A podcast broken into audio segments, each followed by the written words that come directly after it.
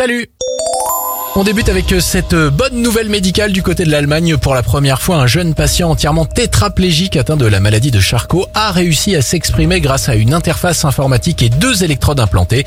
Un succès médical porteur d'espoir pour des milliers de personnes.